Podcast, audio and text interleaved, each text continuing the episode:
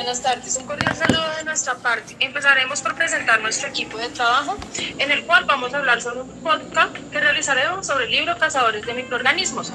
Mi grupo está conformado por Carmen Cecily Castro, Efraín Felipe Chacón, Mayra Alejandra Torres y Lizeth Ruiz, y quien les habla, Ana María Moncaleano Guzmán. Les cuento, nosotros somos estudiantes de terapia respiratoria en la Universidad del Área Andina. Vamos en el segundo semestre. Estamos cursando la materia de microbiología. Entonces procederé a dialogar un poco y darles una pequeña introducción sobre el libro Cazadores de Microbios, el cual nos tocó el capítulo 1. Les contaré por encima de qué se trata, para que luego mis compañeros ingresen a profundizar sobre el tema. Hablaremos del libro de Cazadores de Microbios, del autor, el doctor, capítulo 1, Antonio An, quien nos cuenta la vida del primer cazador de microorganismos. Es supremamente interesante debido a que fue una persona muy entusiasta y con muchas ganas de conocimiento. Nos cuenta que hace más de unos 250 años fue el primero en darse cuenta que, que existía un nuevo mundo de seres pequeñísimos y un mundo totalmente diferente, al igual que nos, al igual que el que nos cuenta toda su vida cómo empezó, cuáles eran sus objetivos y metas y cómo fue empezando a investigar y a crecer con su conocimiento. Aparte de que si tenemos en cuenta era una época muy diferente, un siglo distinto, donde no existía la tecnología y demás cosas que en la actualidad, hoy en día, ciencias construyen un elemento prestigioso de la sociedad. Cuentan con laboratorios en todas las grandes ciudades y sus proezas llenan las páginas de los diarios a veces aún antes de convertirse en un verdadero logro. Un estudiante medianamente capacitado tiene las puertas abiertas para especializarse en cualquiera de las ramas de la ciencia y para ocupar con el tiempo una cátedra bien remunerada en una acogedora y bien equipada universidad. Entonces, procederé a pasarles a mi compañera Carmen Saceli que va a entrar a dialogar.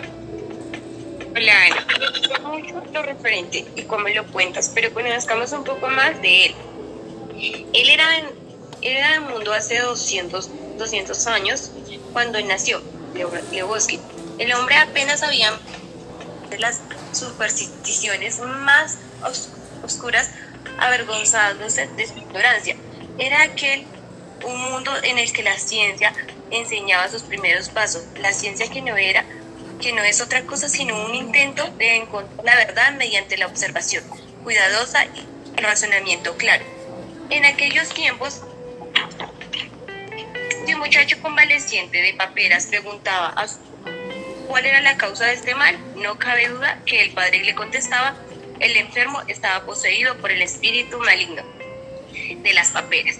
Esta explicación distaba a de ser combinante, pero debidamente aceptar, aceptarse sin, mayor, sin mayores indagaciones, por temor a recibir una paliza o ser arrojado de causa por el atrevimiento de ponerse en tela de juicio la ciencia Les contaré de Antonio Van Leeuwenhoek. Nació en 1932 en Delft, la ciudad de los molinos de viento, descendiente de la familia de fabricantes de cesto y cervezas.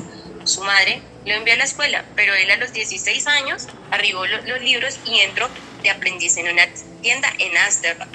No fue a la universidad. En la tienda donde trabajaba, imaginemos a un estudiante de ciencias modernas adquiriendo científico entre piezas de tela donde duró 6 años y a sus 21 años regresó a Delhi. Se casó y abrió su propia tienda de telas.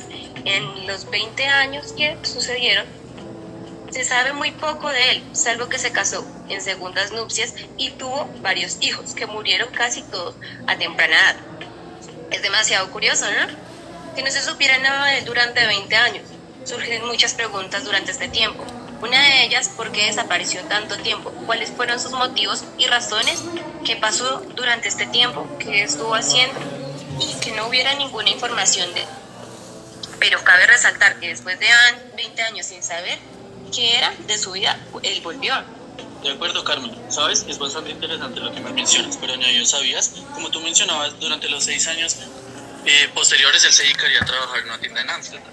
De modo que, como tú también lo mencionaste, no fue a la universidad. Asimismo, cuando cumplió los 25 años, él regresó a Duel, mientras que eh, en él crecía una curiosidad y una afición por tallar lentes. Eso sería bastante importante en su futuro. Por otra parte, podríamos decir que se desconoce de su vida entre sus 20 a 40 años, por el mismo hecho de su falta de educación e ignorancia por no haber asistido a la universidad. Siempre se mantuvo alejado de la hipótesis y teorías que se mantenían en esa época respecto a la ciencia, dado a sus inicios. De modo que él optó por observar e interpretar lo que veía. Con el afán de cultivar una nueva afición, eh, aprendió a fabricar lentes, que poco a poco perfeccionó, llegando a ser los mejores. También cabe resaltar que Antonio pasó horas y horas observando objetos bajo sus lentes. Muchos lo tintaron de chiflado, loco, raro, pero su interés y asombro al comprobar la potencia de los mismos fue mayor que malsano. También se podría decir que él un día decide analizar el agua lluvia y se encuentra con unos bichitos o mini cositas, como pues él particularmente los llamaba. Resaltando esto, eh, del como una persona eh, bastante creativa, bastante conformista con sus logros, y es por eso que en medio de sus avances siempre resaltaba la innovación. Esa era su mayor característica y su personalidad. Pues qué interesante lo que me comenta. Eh, en realidad, pues es algo nuevo y entonces ahorita mi compañera Lisette pues les va a profundizar un poquito más sobre el tema. Lo más interesante de este personaje era que analizaba las fibras musculares de una ballena y las escamas de su propia piel. Es interesante cómo conseguía esos eh, materiales mínimos, digamos como el de la carnicería que consiguió un ojo de buey y se quedó maravillado de la estructura del cristalino que tiene ese ojo.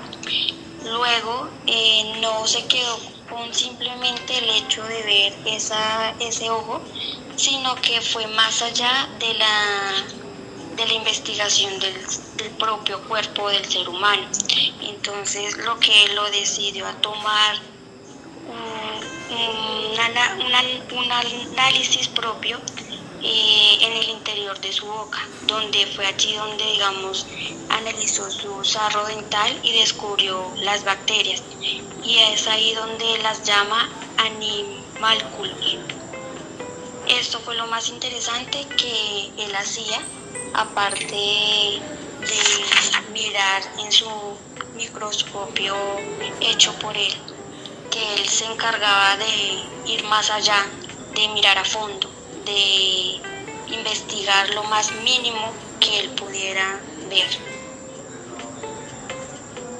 Wow, muy interesante todo lo que nos habla sobre los microorganismos que encontró en las ballenas y en los diferentes en los diferentes animales. Ahora vamos con Mayrina que nos cuente un poco más.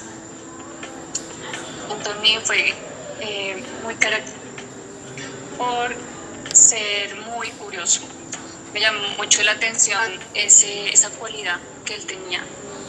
Considerado padre de la biología, gracias a él, a su indagación, a su investigación empírica, nos dejó un proyecto, un objeto muy importante utilizado en la actualidad hasta lo que es el microscopio. Con él podemos observar eh, microorganismos, bacterias, aquellos que lo humano no logra. Eh, es considerado también, diría que un hombre vital para el desarrollo, encontrar nuevas enfermedades a causa de estos microorganismos. Durante la lectura él resaltaba eh, sus cualidades, cuando lo negativo que ellos podrían ser o las afectaciones que pudieran causar en el cuerpo. Eh, que tenía prácticamente para él solo. Creó los eh, microscopios, creó eh, lentes especiales que él solo sabía diseñar. Pero él dijo que quería mostrarle al mundo real sociedad donde de su capacidad y de sus logros de lo que había realizado, pero fue comprobado y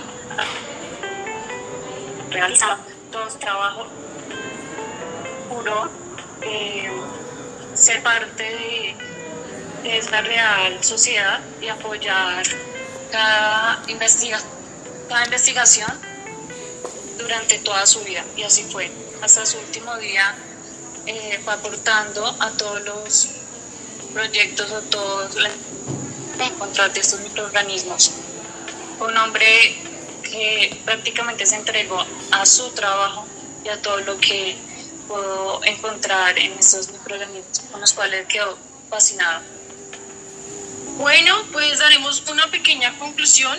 Como para concluir, pues, referente a lo que dijeron cada uno de mis compañeros y sus puntos de vista, lo que ellos pues entendieron y comprendieron por medio de esta lectura, surgen muchas preguntas. Una de ellas es, ¿dónde estuvo Anthony eh, durante 20 años que estuvo desaparecido? Entonces, debido a eso surgen muchas dudas. ¿Dónde estuvo? ¿Qué estaba haciendo? ¿Por qué desapareció? Y pues suele ser muy interesante que una persona que te contaba con pocos recursos tuviera la capacidad de empezar a indagar y buscar seres diminutos y como él lo hizo. Asimismo hay que tener presente que no o sea, en ese momento no se nada que actualmente tenemos. Entonces, eh, podríamos decir que el descubrimiento de él eh, nos aporta mucho como eh, al desarrollo de, nuestra profesión. Asimismo, es bueno saber, como lo que decía Ana, ella mencionaba algo como el tiempo o el lapso de tiempo en el que él se desapareció.